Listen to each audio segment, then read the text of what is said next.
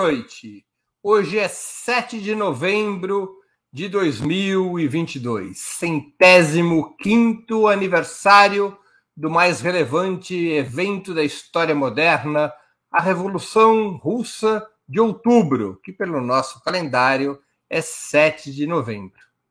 Está no ar mais uma edição do programa Outubro. Outubro é um programa de análise política apresentado em três edições semanais, às segundas, quartas e sextas-feiras, sempre das 19 às 20 horas. Cada edição com um trio fixo de convidados, homens e mulheres, de diversas orientações e gerações.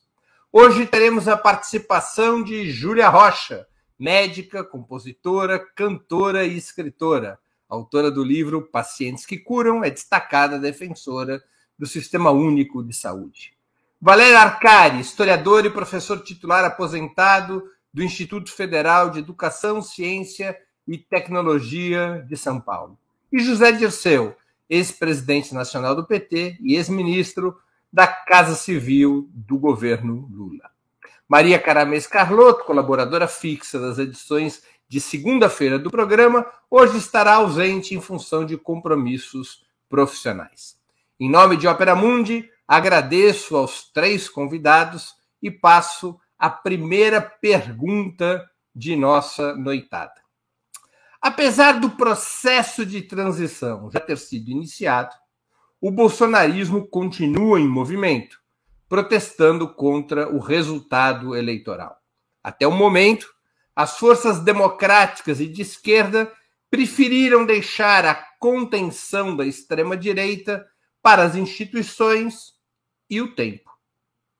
Não seria o caso, no entanto, de ir às ruas, por exemplo, no Dia da República, tanto para disputar a praça pública contra o bolsonarismo, quanto para pressionar por melhores soluções parlamentares aos problemas da transição? com a palavra José Dirceu. Ai, ai, logo eu, hein? Boa noite. Viu? Boa noite, Júlia, seja bem-vinda. Valério, meu caro Breno. Tenho dúvidas. Acho que nós temos que monitorar, acionar o Ministério Público, eh, os governadores, para que os comandos da PM mantenham as polícias militares dentro da lei e da Constituição. E temos que planejar, porque nós temos várias tarefas, né? Temos a transição, temos a questão parlamentar de viabilizar uma reforma do orçamento para o ano que vem, e temos que enfrentar essa questão da extrema-direita bolsonarista que está ocupando as frentes dos quartéis e tentou uma greve geral, que, se eu entendi, é por três dias. Hoje, pelos informes que eu consegui, porque eu não estou no Brasil, na região de Sinop, em alguns bolsões do agronegócio, parte do comércio fechou, mas nas capitais, no restante do Brasil, não. Não há uma liderança clara desse movimento porque à medida que o Bolsonaro não pode assumi-lo, porque ele cometeria crime de responsabilidade, e à medida que o seu governo já está envolvido na transição, ou seja, os partidos que o apoiam, PL, PP, PR e outros já estão envolvidos na transição, é, esse movimento é um movimento um pouco sem pai nem mãe, vamos dizer assim. É preciso saber aonde está a central de, desse, desse movimento? São setores do empresariado, são setores militares. O público, tudo indica que são aposentados, militares da reserva e setores aí da extrema-direita bolsonarista, de pequenos e médios empresários. Não vejo que seja um movimento que vá crescer nos próximos dias.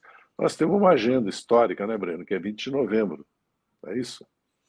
é o Dia da Consciência Negra, que pode ser uma data de mobilização em defesa da democracia também, e também dos compromissos do governo, os compromissos populares do governo.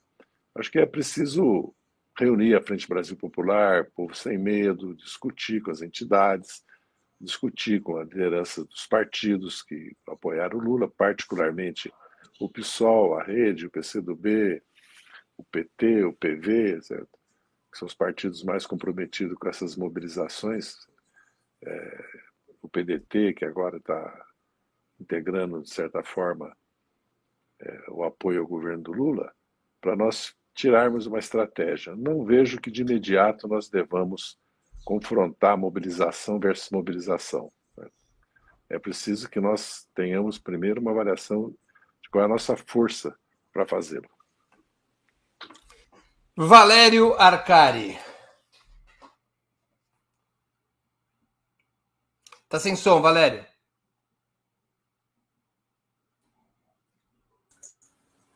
Ok, abriu.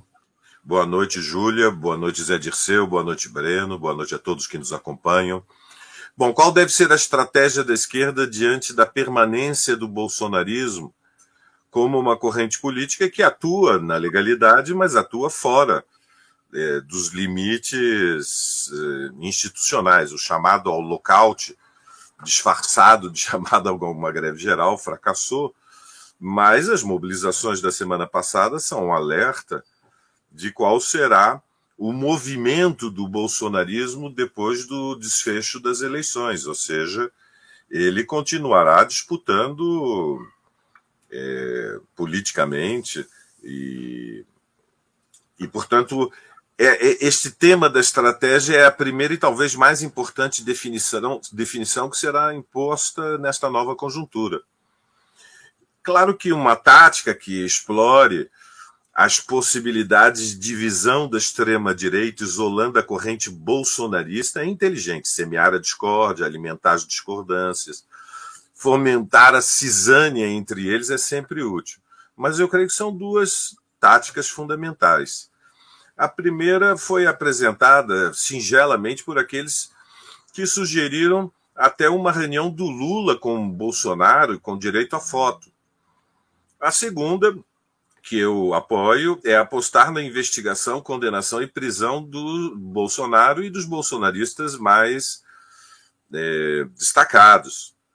Eu penso que a primeira admite como inevitável a permanência de uma corrente neofascista com influência de massas na sociedade brasileira. E o principal argumento dessa posição é que o bolsonarismo passou a fazer parte da paisagem institucional com a eleição de uma bancada de extrema-direita que influencia um quarto do Congresso Nacional. Um pouco mais de 120 deputados e um pouco mais do que 13 ou 14 senadores. E, e, nessa perspectiva, o melhor seria não somente aceitar, mas pressionar pela normalização, entre aspas, do bolsonarismo, ou seja, não provocar.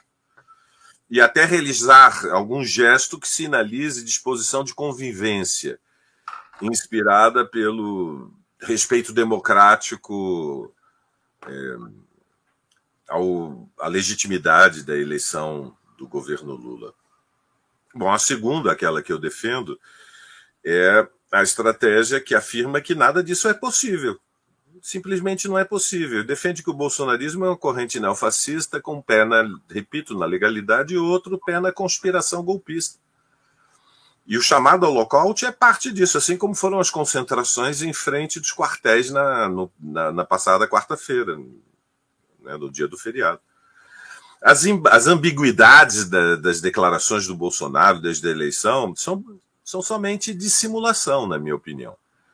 Ao perder a blindagem jurídica do cargo, o Bolsonaro deve ser investigado e punido e, portanto, desfascistizar, desbolsonarizar as instituições, a começar pelas polícias, em especial pela rodoviária federal, em função dos, dos incríveis escândalos acumulados, deverá ser um combate incontornável.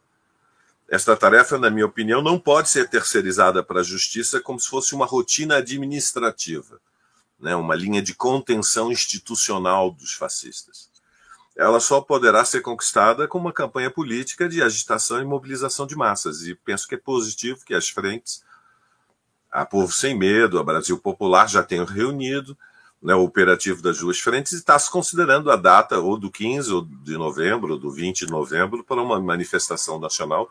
Creio que ela é necessária, se impõe e oxalá seja chamada. Breno. Muito bem. Nossa convidada especial de hoje, Júlia Rocha. Sua palavra. Obrigada, Breno. Boa noite a vocês, Ediceu, Valério e Breno, e quem está nos bastidores nos ajudando. Boa noite a quem nos ouve agora ou depois, né? Bom, eu acredito que, respondendo de forma bastante objetiva a sua pergunta, não acho que seja incoerente apenas observar a conjuntura e a forma como ela se desenha, é, e não acho que a gente deva, de forma intempestiva, só para fazer um contraponto às, às manifestações golpistas uh, dos bolsonaristas mais uh, violentos, né, que estão nas ruas nesse momento, estarmos nas ruas, justamente porque é um movimento que aparentemente perde força, Breno. Ah, eu estava fazendo uma, um apanhado aqui, até deixei anotado antes de entrar. A greve geral que foi convocada para o dia de hoje é, fracassou, né, não, não, não teve registro de paralisações relevantes no país inteiro, e as barreiras das estradas agora elas podem ser mais, mais ou menos contadas nos dedos porque elas foram reduzidas a cerca de três estados, Santa Catarina, Rondônia e Paraná, e são em número muito pequeno. Então, não acho que, que valha o desgaste de uma mobilização para ir às ruas nesse enfrentamento. Contudo, acho que a gente é, deve pensar nessas mobilizações é, a partir do momento que esse que isso se tornar cada vez mais seguro, né? Que a gente precisa lembrar que bolsonarista na rua é arma na rua, então são são pessoas que estão, além de violentas nas ações e, no, e, nas palavras de ordem, estão violentas e matando pessoas, é, inclusive é, recentemente, né, houve mortes aqui em Belo Horizonte, a gente teve dois jovens, uma menina de 12 anos e um homem de 28 anos sendo assassinados na comemoração da, da vitória de Lula, então a gente precisa pensar, além de tudo isso que já foi dito, também na nossa segurança. Muito bem, vamos passar à segunda pergunta da noite. As principais críticas de esquerda. Tem um antes de eu ler a pergunta, eu sou obrigado a falar isso. Tem um filme antigo conhecido que era A Culpa é de Fidel. Vocês assistiram, né? A pergunta que eu vou fazer agora de, deveria ser base para um outro filme. A Culpa é de José Dirceu. Então eu vou ler aqui a pergunta. As principais críticas de esquerda ao ciclo anterior de governos petistas se concentram na excessiva institucionalização, no peso relativamente rebaixado à educação, à organização e à mobilização do povo como fatores de governabilidade, ao contrário de outras experiências latino-americanas. Aliás, sobre essas questões também, também são as mais relevantes autocríticas petistas, escritas em diversos documentos desde 2016. O que fazer de diferente nesse novo ciclo em relação a esses temas para não incorrer nos mesmos supostos erros? Com a palavra, Valério Arcari. Bom, eu penso que.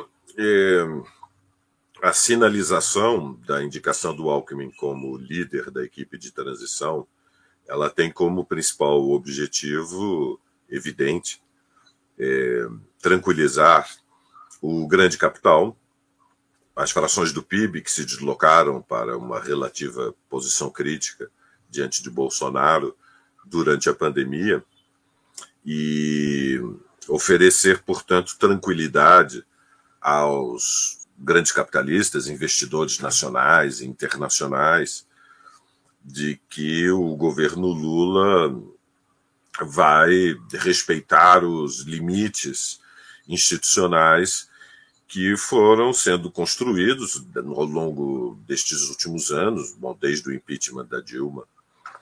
E mas eu estou convencido que esta, este movimento tático da chamada PEC da transição não, não seria a melhor iniciativa. Eu compreendo o argumento que é oferecer garantias que a partir de janeiro é, já estará disponível no orçamento uma verba suficiente para o novo programa é, que voltará a assumir o nome de Bolsa Família, com um desenho novo, é, já que incorpora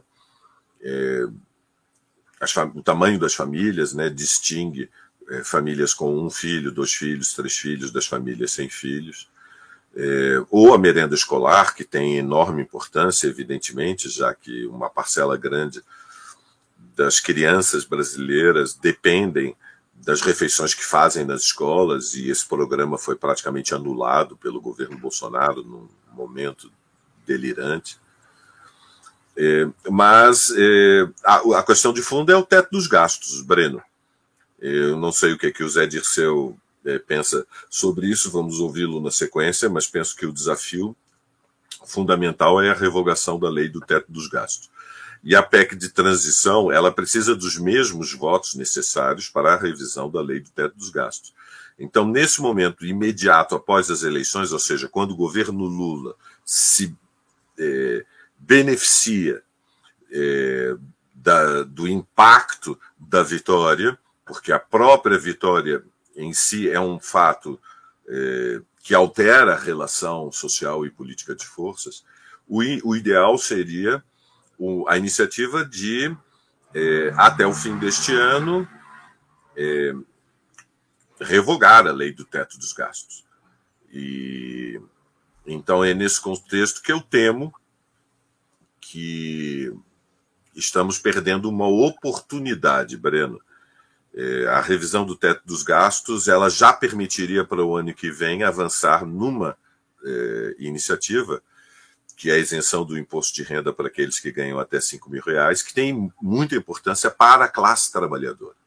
Né? A maioria da classe trabalhadora que está é, com contratos e ganha entre dois e cinco salários mínimos, mínimos seria muito beneficiada por essa medida, mas não é possível é, sem a revisão do teto dos gastos.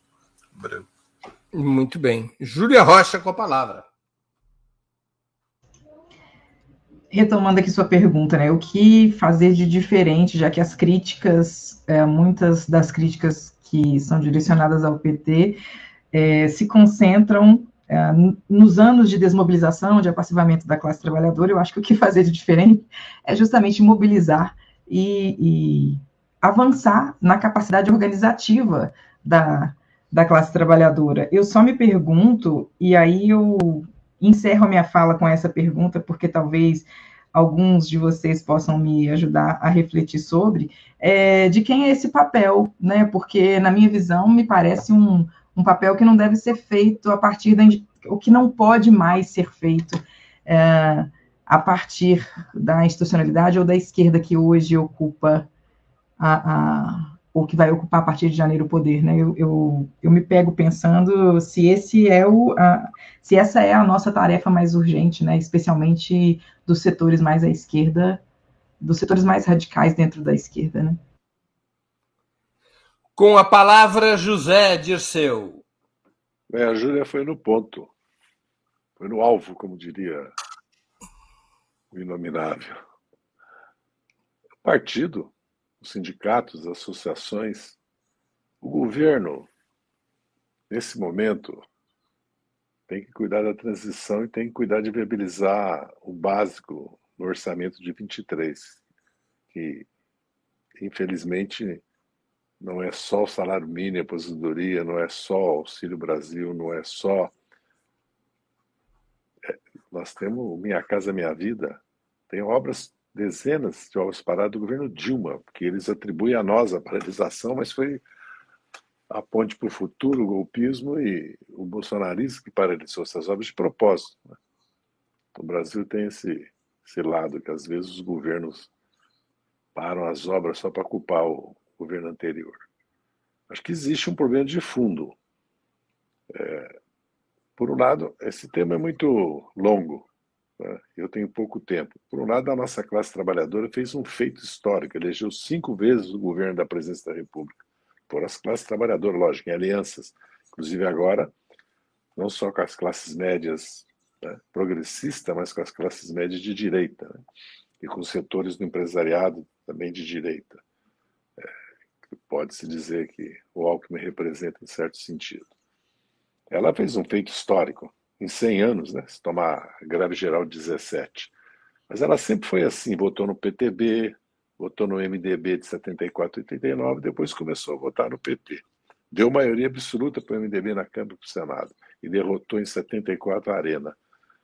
Mas ela também sofreu a repressão da Lava Jato, o golpismo, a automação, a robotização, a precarização, as reformas, as derrotas da reforma Previdência Trabalhista, né? A prisão inominável do Lula, todo um processo histórico. E os partidos, as suas consequências. Né? Se nós olharmos o cenário dos partidos políticos pós a eleição agora de, de outubro, né? não é um, mesmo dentro da esquerda, é um cenário de crise, em certo sentido. Então, acho que tem que ser uma tarefa que os partidos, os movimentos têm que assumir de mobilização, de apoio e de demanda. Mas o governo tem um papel. Eu já disse né, que o presidente da República tem um papel fundamental na conscientização, na, na educação, no esclarecimento, no convencimento e na mobilização. E, e, o Bolsonaro fez isso todo o tempo. Talvez o maior comunicador nesses últimos quatro anos do país tenha sido ele. Né? Ele disputou com a Rede Globo. E aí envolve o problema das redes, né? que nós estamos, continuamos na pré, na, quase saindo agora da, da, analógica para digital. Começamos nessa campanha. E o PT começou há um ano, um ano e meio atrás, a bem da verdade. Eu acho que o governo. Nós tivemos a experiência dos pontos de cultura, eu falei aqui. Tivemos experiências fantásticas, né? As conferências. É, podíamos ter avançado. Os filhos do ProUni, as mães do Bolsa Família, porque é preciso dar alguma forma de. Aliás, o Lula tem falado nisso, que ele quer fazer um governo de participação popular, participativo. Nós temos que encontrar aí uma, uma articulação entre nós, né, os partidos, os movimentos, é, e um diálogo nesse sentido, é, para que nós possamos dar um, elevar o nível de consciência e organização. Mas é uma tarefa também do sindicato, da associação de moradores, dar volta para os bairros, né, e da, da, mudança geração, geracional nos partidos também. Então, eu, eu vejo que, por um lado, nós tivemos uma grande vitória, mas, por outro lado, nós sabemos muito bem nossas carências e deficiências. Mas é uma agenda que tem que ser enfrentada, equacionada, senão nós vamos ter problemas para enfrentar o bolsonarismo, como o Valério sempre expõe. O bolsonarismo está aí, ficará, e a direita vai disputar com o bolsonarismo a liderança da oposição a nós. Né? Além de disputar, a que participa do governo, disputar os rumos do governo conosco. Muito que bem. Vamos a uma terceira pergunta da noite. O novo governo não terá maioria parlamentar progressista. A soma dos 10 partidos que apoiaram Lula no primeiro turno chega a 120 deputados entre 513. No Senado, a situação é ainda pior. Mesmo somando o PDT, que se juntou no segundo turno, o número de cadeiras controladas pela esquerda e a centro-esquerda com muita generosidade, pois lembremos que tivemos deputados do PDT e do PSB que foram, por exemplo, favoráveis ao golpe de 16 e às reformas liberais. De toda maneira, a soma das cadeiras controladas pelas legendas de esquerda e centro-esquerda chega a 139, quando muito. Qual seria a melhor opção para Lula? Constituir um governo de minoria, com esses partidos de esquerda e centro-esquerda, buscando apoio parlamentar ponto a ponto, apostando na mobilização social sobre o parlamento, ou trazer para dentro do governo partidos como o MDB, o PSD, o PSDB e o Cidadania, ou até mesmo o PP e a União Brasil, para poder ter uma base permanente entre 242 e 348 deputados. A primeira a responder pela sequência, pelo sequenciamento é Júlia Rocha, é a convidada especial que já chegou com uma batata quente nas mãos. Olha, Breno, a gente não pode achar que o número absoluto de deputados vai ser o único determinante dessa correlação de forças e de senadores. Porque se a gente for pensar assim, a gente pode fechar a porta do boteco e ir embora para casa. Né? A gente tem uma, uma, uma, diferença, um abismo entre o número de deputados que foram eleitos pela base que apoiou Lula no primeiro e no segundo turno e a base que apoiou Bolsonaro, e senadores também. A gente tem um Congresso muito reacionário e, e esse debate político todo tensionado e, e, e puxado é, pela extrema-direita, onde até mesmo os deputados eleitos com com uma base de esquerda não falam em radicalidades de um modo geral. Então, é muito importante que a gente aprenda com esse processo, e acho que a gente deveria ter aprendido lá em 2018, mas se não aprendemos, que a gente aprenda com 2022, que dialogar com a classe trabalhadora, dialogar com a população, não é coisa para se fazer faltando quatro semanas para a eleição. É, isso acaba com o coração e com as coronárias de qualquer um. Né? A gente passa por. É, tem, há quatro anos passamos por isso e agora passamos novamente. É, ganhamos uma vitória apertadíssima, né? Assim, uma, uma, uma, um segundo turno muito apertado. Então a gente precisa é, colocar nesse tabuleiro a força da classe trabalhadora organizada. Agora é isso, organizar a classe trabalhadora, ela é, é uma, uma ação que também tem outras consequências que não são só as consequências que a gente quer quando está no poder, né? Então, se a gente pensar, por exemplo, na Constituinte, quando a gente teve um número de deputados que estava ali, de fato, comprometido com, com o interesse da nossa classe, né, com uma saúde pública universal, com educação pública, enfim, com segurança social, e o quanto a gente avançou, apesar de todas as limitações na Constituinte, a gente percebe que não é exatamente o número de deputados, mas sim a, a, a, o grau de organização da classe trabalhadora que vai fazer com que a gente avance ou não. Né? As alianças à direita elas já estão postas. O que é preciso garantir é uma organização efetiva que vai fazer com que os nossos interesses sejam ouvidos em algum momento desses próximos quatro anos. Muito que bem. José Dirceu. A culpa outra é de José Dirceu. Vamos lá. Outra, outra vez a Júlia, a Júlia traz luz. O processo da Constituinte foi um momento único na história do Brasil. E ela é o que ela é, não só porque havia uma base parlamentar progressista, ou nacionalista, né, ou desenvolvimentista, havia interesses também de setores do empresariado, havia um histórico, né, uma memória histórica, mas porque houve uma grande mobilização popular né, em torno da Constituinte. Todos, todos, aliás, há filmes agora, documentários. Né? Aliás, a Globo fez uma série de documentários, é, de programas no Jornal Nacional sobre a Constituição de 88, e um deles foi sobre a mobilização popular. Eu acho que nós temos que retomar esse, esse, é, o governo do, do Lula, esses quatro anos, tem que ser permeado por uma mobilização em torno das demandas, das pautas né, do movimento sindical, popular, social, é, porque as classes médias vão se mobilizar e os lobbies, ah, o grande empresariado já tem a bancada, né, a bancada ruralista, a bancada. Aliás, agora está aí a bancada do jogo, né, essa discussão praticamente vencida no Brasil, se deve legalizar o jogo ou não. É claro que deve, porque o jogo, o governo é a principal banca de jogo e o jogo ilegal existe no Brasil todo. Né? Então, se nós queremos é, consolidar uma maioria no parlamento, nós vamos ter que fazer opção. É muito difícil consolidar essa maioria sem participação no governo, viu, Breno? Não, não há precedente histórico. Não acaba bem, geralmente. É, mas o problema é se nós somos capazes de combinar isso com a mobilização popular e com a pauta, uma agenda de demandas populares. Entendeu? Porque o PSDB, pelo que eu entendi, a bancada, pelas declarações do Eduardo Leite, não vi ainda da Raquel Lira, é, o Ridel, acho que nem sei se está no PSDB, o que foi eleito, apoiado pelo PSDB do Mato Grosso do Sul, aliás, apoiado por nós também. É, quase no primeiro turno, para derrotar o bolsonarista, né, como foi o caso do Rio Grande do Sul, não oficialmente no caso do Mato Grosso do Sul, eles devem entender que vão ficar independentes. Né? Também porque nós estamos partindo do princípio que o PP e o PL vão querer apoiar o governo, participar do governo, mas isso não está claro, não.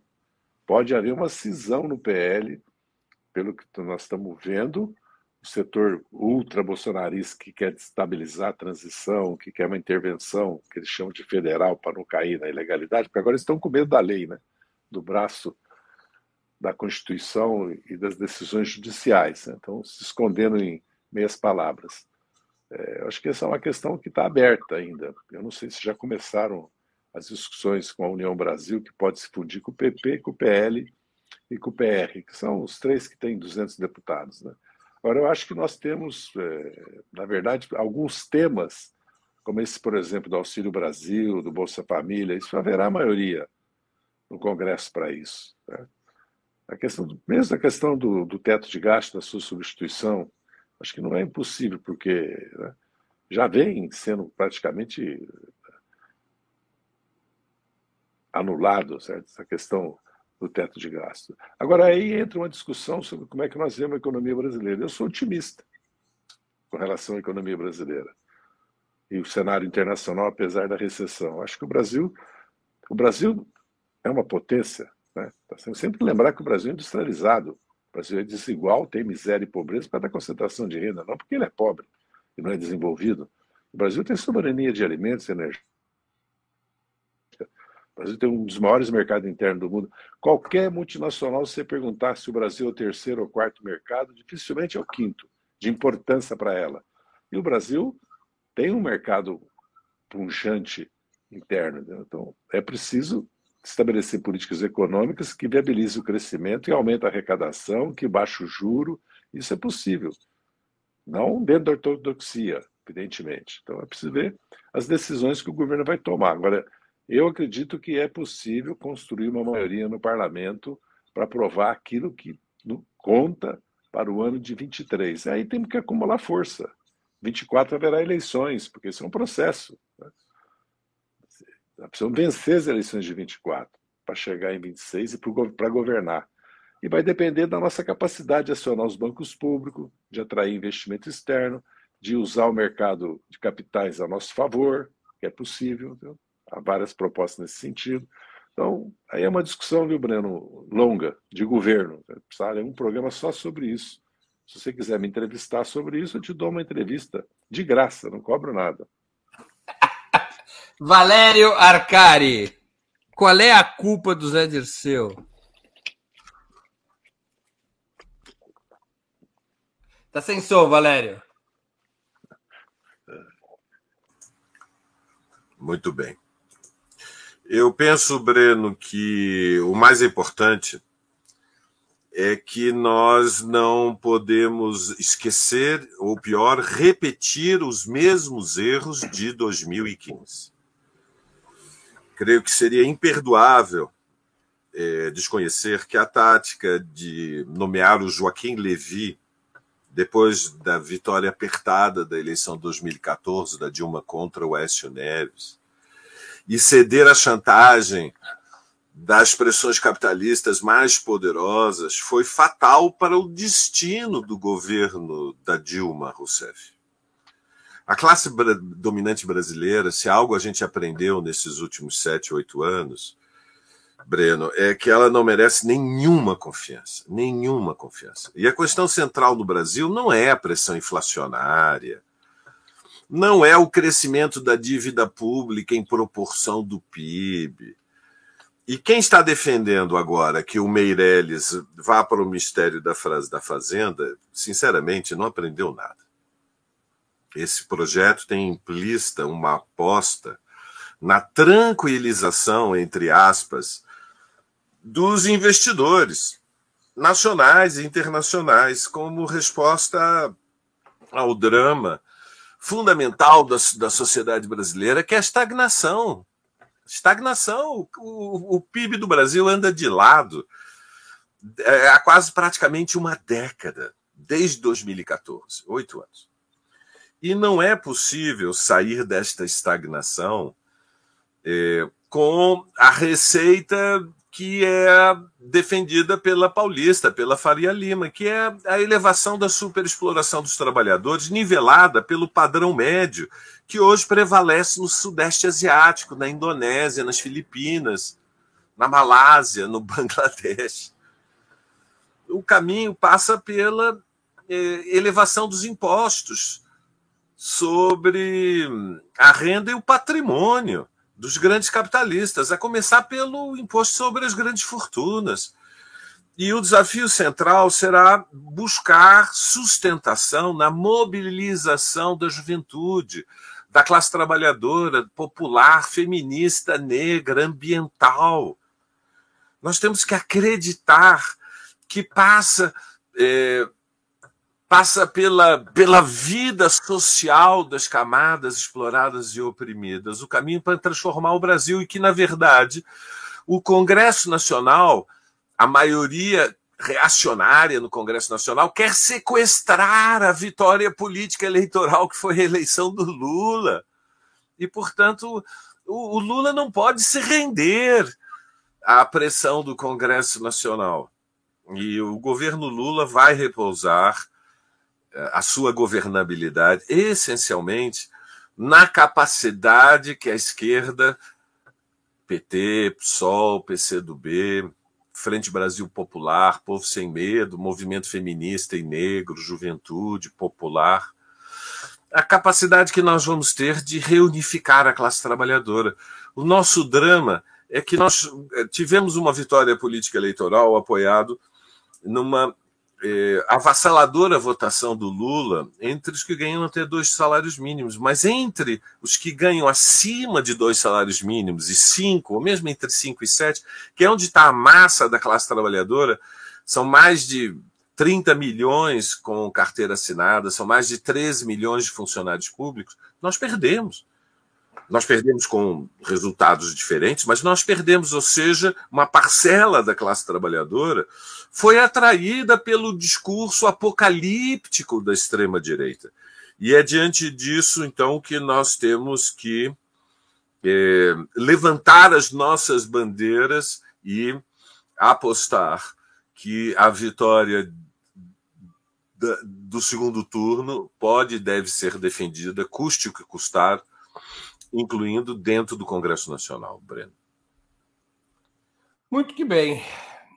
Antes de continuarmos, eu queria pedir a contribuição financeira de vocês para o Opera Mundi. Há seis formas de fazê-lo. A primeira é assinatura solidária em nosso site, operamundi.com.br barra apoio. A segunda é se tornando membro pagante nosso, de nosso canal no YouTube. Basta clicar em Seja Membro, escolher um valor no nosso cardápio de opções. A terceira e a quarta, contribuindo agora mesmo com o Super Chat ou Super Sticker. A quinta, através da ferramenta Valeu, valeu demais, quando assistirem aos nossos programas gravados. A sexta, através do Pix. Nossa chave no Pix é apoia.operamundi.com.br. A mais eficaz de todas as armas contra as fake news é o jornalismo de qualidade. Apenas o jornalismo de qualidade coloca a verdade acima de tudo. E esse jornalismo que a Opera Mundi busca oferecer todos os dias depende da sua contribuição, do seu apoio, do seu engajamento para os mais crentes, do seu dízimo, o dízimo dos nossos espectadores e leitores. E vamos a mais uma pergunta. O principal debate da transição, já foi tocado por alguns dos nossos convidados aqui, o principal debate da transição até o momento repousa sobre o orçamento de 2023. A equipe de transição negocia uma PEC que possa autorizar um furo no teto de gastos de aproximadamente 200 bilhões, com o objetivo de manter o Auxílio Brasil, renomeado, que será renomeado Bolsa Família, manter o Auxílio Brasil em 600 reais, garantir um pequeno aumento real para o salário mínimo e atender mais algumas demandas urgentes. O senador Renan Calheiros alertou publicamente que esse caminho deixaria o governo nas mãos do Centrão, comandado por Arthur Lira, pois as óbvias contrapartidas, segundo Renan Calheiros, de Alagoas como Arthur Lira, as óbvias contrapartidas seriam a manutenção das emendas de relator, o chamado orçamento secreto, e a reeleição do atual presidente da Câmara dos Deputados. Para o senador, a melhor solução seria um parecer do TCU que permitisse créditos extraordinários fixados através de medida provisória no dia 1 de janeiro. Muitos integrantes da equipe de transição vinculados ao PT alertam para o risco jurídico desse caminho, lembrando como as chamadas pedaladas fiscais serviram de pretexto para o impeachment de Dilma Rousseff. Há quem proponha também um terceiro caminho, já que o custo a pagar na Câmara e no Senado será tão alto que a PEC, ao invés de estabelecer um furo no teto de gastos, seja para abolir a emenda constitucional 95, a emenda que fixa o próprio teto de gastos, para que o governo possa ter maior liberdade orçamentária e satisfazer urgentes demandas sociais. Qual seria, na opinião de vocês, o melhor caminho? Com a palavra, José Dirceu de Oliveira e Silva, tido por muitos como o maior articulador da história do PT. O que, é que você faz, José Dirceu? Quem sou eu? Eu sou passado, já faz 17 anos que eu saí do governo. E já faz 12 anos que eu saí, ou 12, não, 10 anos que eu saí da direção do PT. Veja bem, tem que combinar com os russos, infelizmente. Não tem como não negociar com os líderes, com o presidente da Câmara e do Senado, até fevereiro.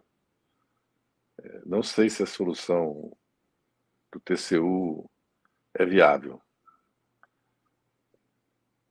Com relação à PEC, a revogação do teto de gasto, nesse momento, antes de tomar posse, acho que é impraticável e de alto risco, pelo sinal que vai emitir. Queremos ou não queremos, existe os poderes fáticos, e um deles é o mercado financeiro. Nós não estamos no governo. Quem está governando é o Bolsonaro. O importante para nós agora é equacionar o salário mínimo, a aposentadoria, o Auxílio Brasil, que já tem 400 reais, não é 600, Breno. 400 está no orçamento, é 200. Não, mas para chegar a 600 precisaria... Falta 200, falta 200. Não, não, tem, não é esse valor, 200 bilhões. É, eu preciso ver bem isso. É, eu não sei qual que será, depende muito do diálogo com o PP, com o PR e com, com o PL. Nós precisamos de maioria na Câmara e no Senado. E depende muito também da, parte legal. O Supremo vai declarar inconstitucional o orçamento secreto? Porque essa questão do teto de gasto né, é uma questão de tempo, porque ele não existe mais. Nós precisamos substituí-lo por algum tipo de se é âncora fiscal. O que nós não podemos é continuar com o mesmo modelo econômico. Porque se nós vamos continuar com o mesmo modelo econômico, eu não sei como é que nós vamos fazer política social. Tem que fazer reforma tributária. Talvez a questão mais importante que nós temos pela frente não é o teto de gasto, é a reforma tributária. O teto de gasto passa a ser importante se ele for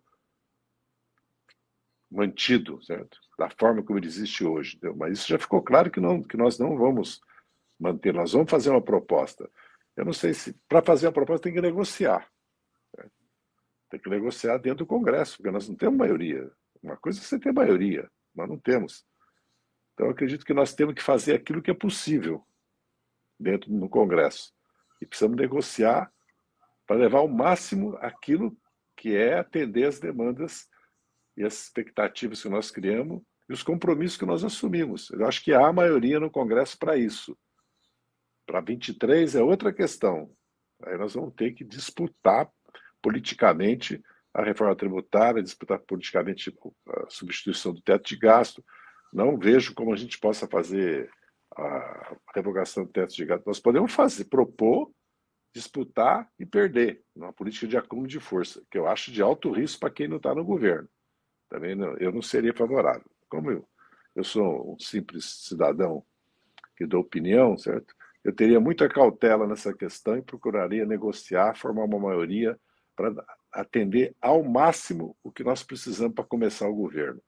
E essas questões presidência da Câmara e do Senado, certo? Não misturaria com o teto de gasto, nem misturaria com Auxílio Brasil, com salário mínimo, com outras questões que existem, farmácia popular, outras questões que existem. Acho que nós temos que apresentar isso como a presidente Grace apresentou.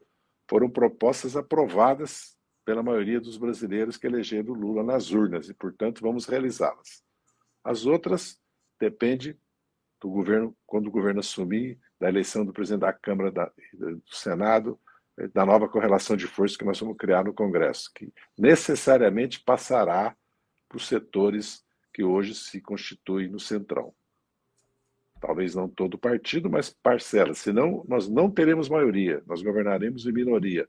Aí nós vamos governar ponto por ponto, que é uma opção. Não deu certo. Não foi uma boa solução no passado. Lógico que eu não estou trabalhando com a ideia de Levi, a ideia de se render né, Faria Lima, abandonar as propostas que nós fizemos, porque eu acho que isso não passa pela cabeça do Lula em hipótese alguma. Todas as declarações que eu tenho ouvido do Lula é de firmeza no sentido de cumprir aquilo que ele assumiu na campanha eleitoral. E da presidenta Gleice também.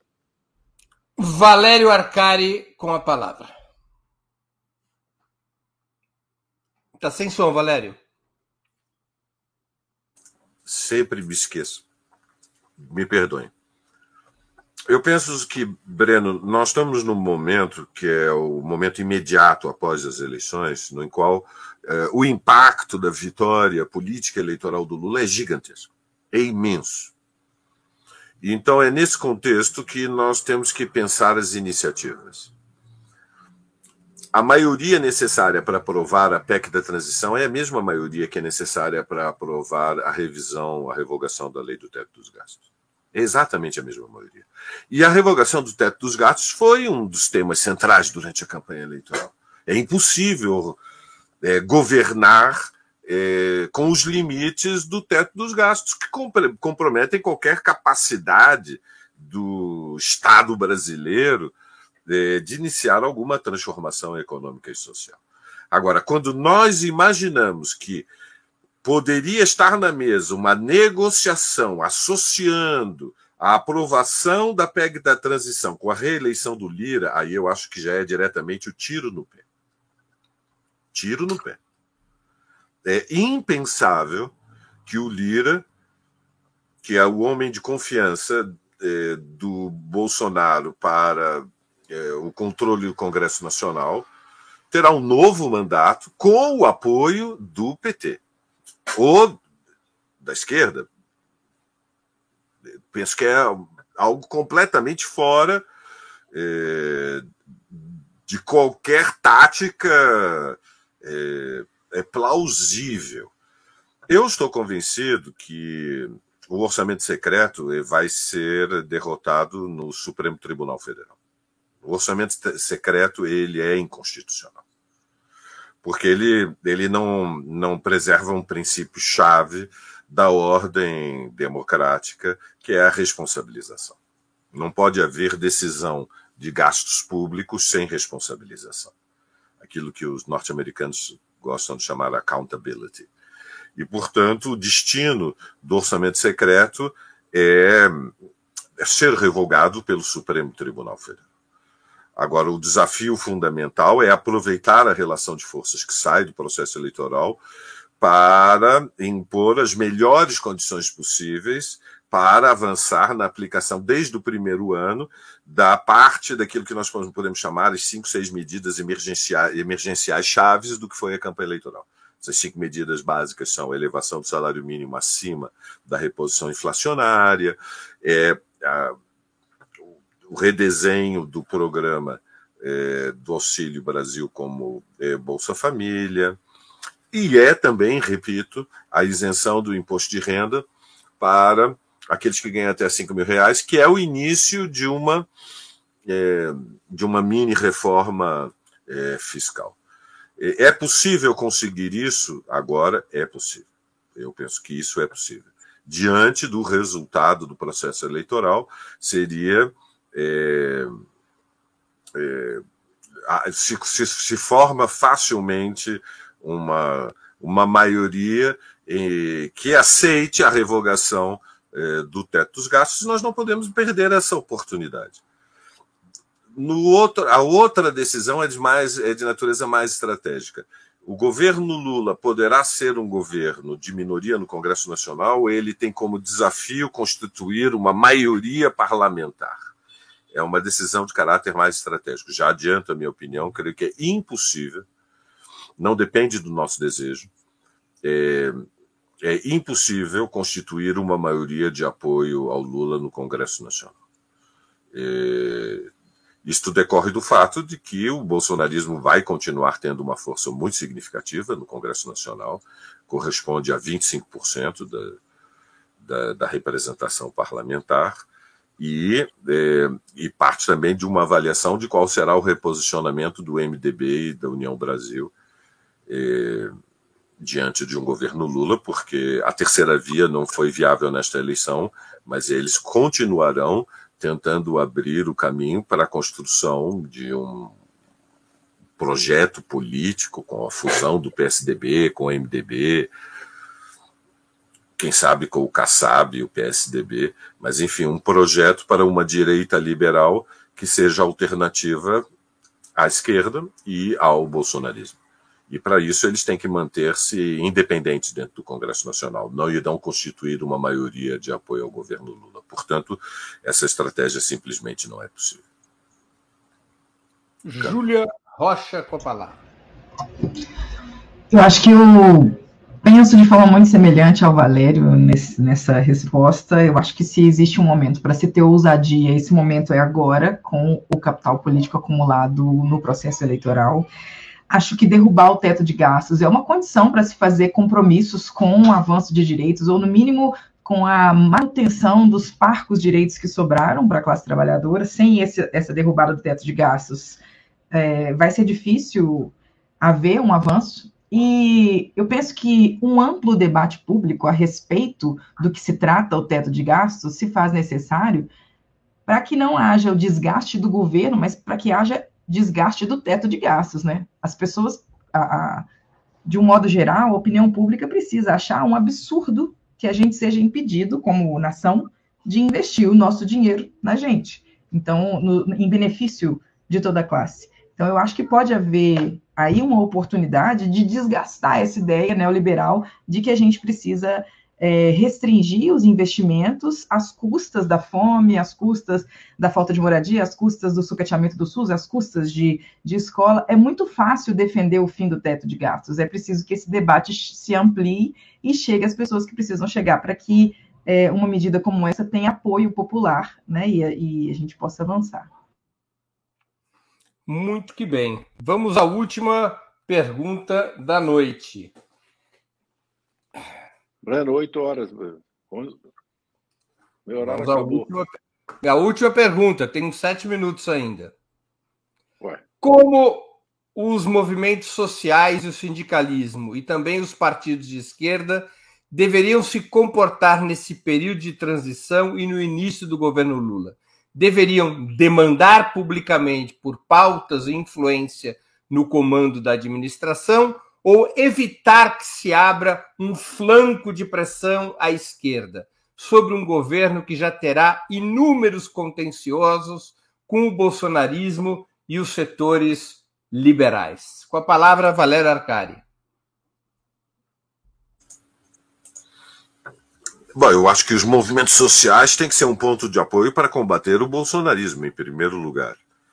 Eu não creio que o bolsonarismo tenha deixado de, é, de ocupar um lugar central na conjuntura.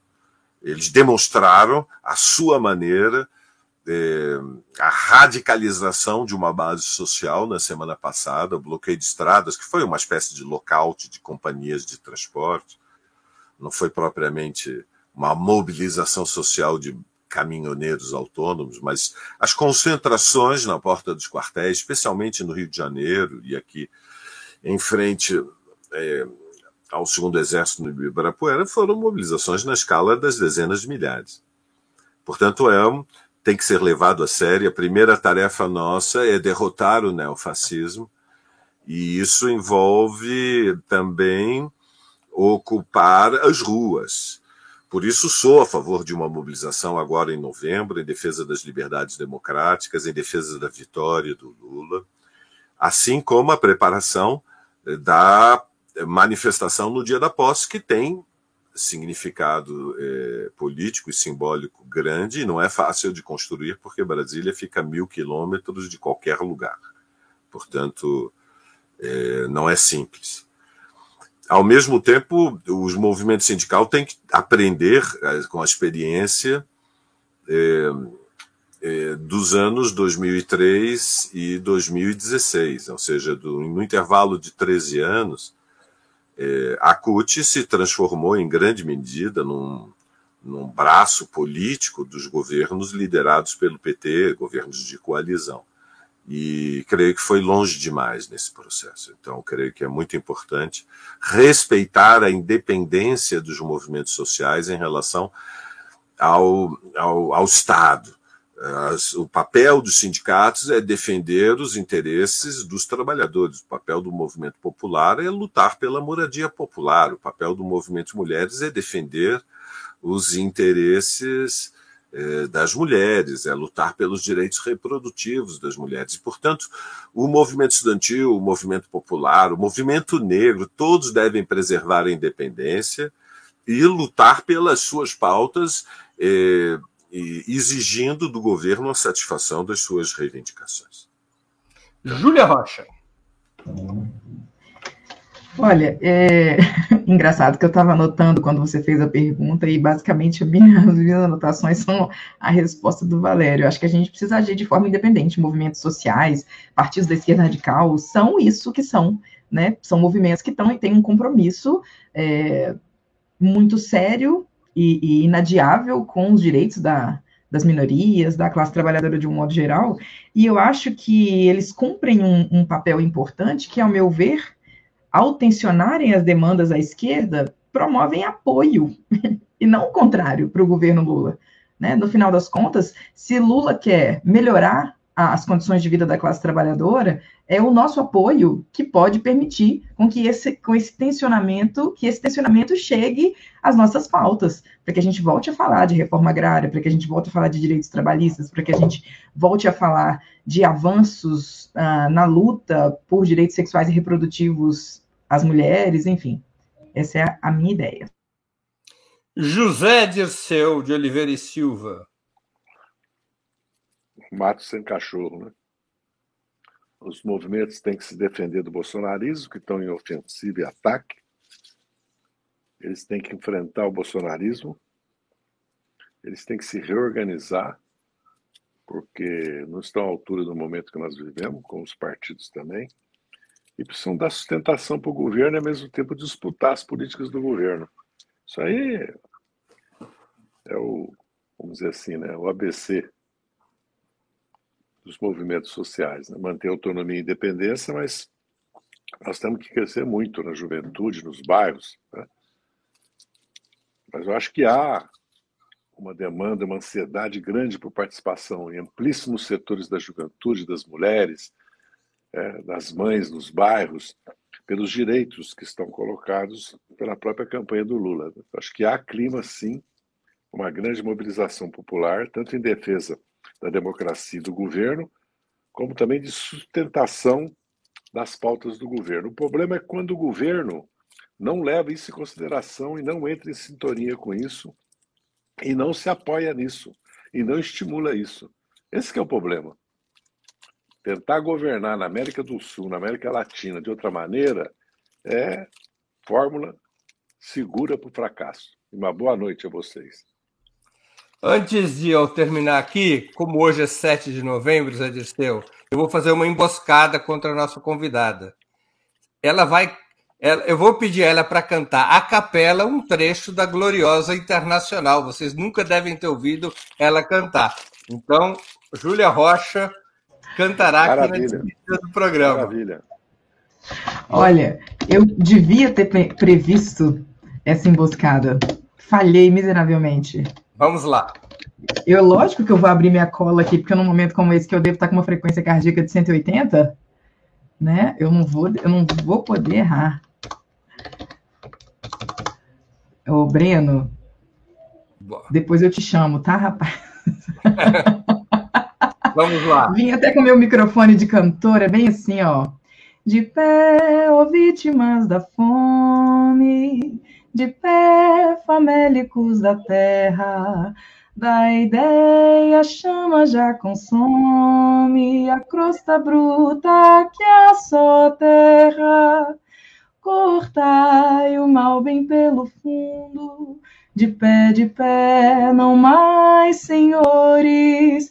Se nada somos neste mundo, sejamos tudo, ó produtores. Bem unidos façamos nesta luta final de uma terra sem amos, a internacional bem unidos façamos nesta luta final numa terra sem amos, a internacional. Chegamos ao final de mais uma edição do programa Outubro. Conversei hoje com Júlia Rocha, Valério Arcari e José Bravíssima, Júlia! Bravíssima! Voltaremos a nos ver na próxima semana, dia 14 de novembro, às 19 horas. Antes disso, na quarta e na sexta-feira, dias 9 e 11 de novembro, teremos outras edições do programa Outubro. Agradeço aos convidados e à audiência, especialmente aqueles e aquelas que contribuíram financeiramente com o site de Ópera Mundi ou com o nosso canal no YouTube. Muito obrigado, boa noite e boa sorte.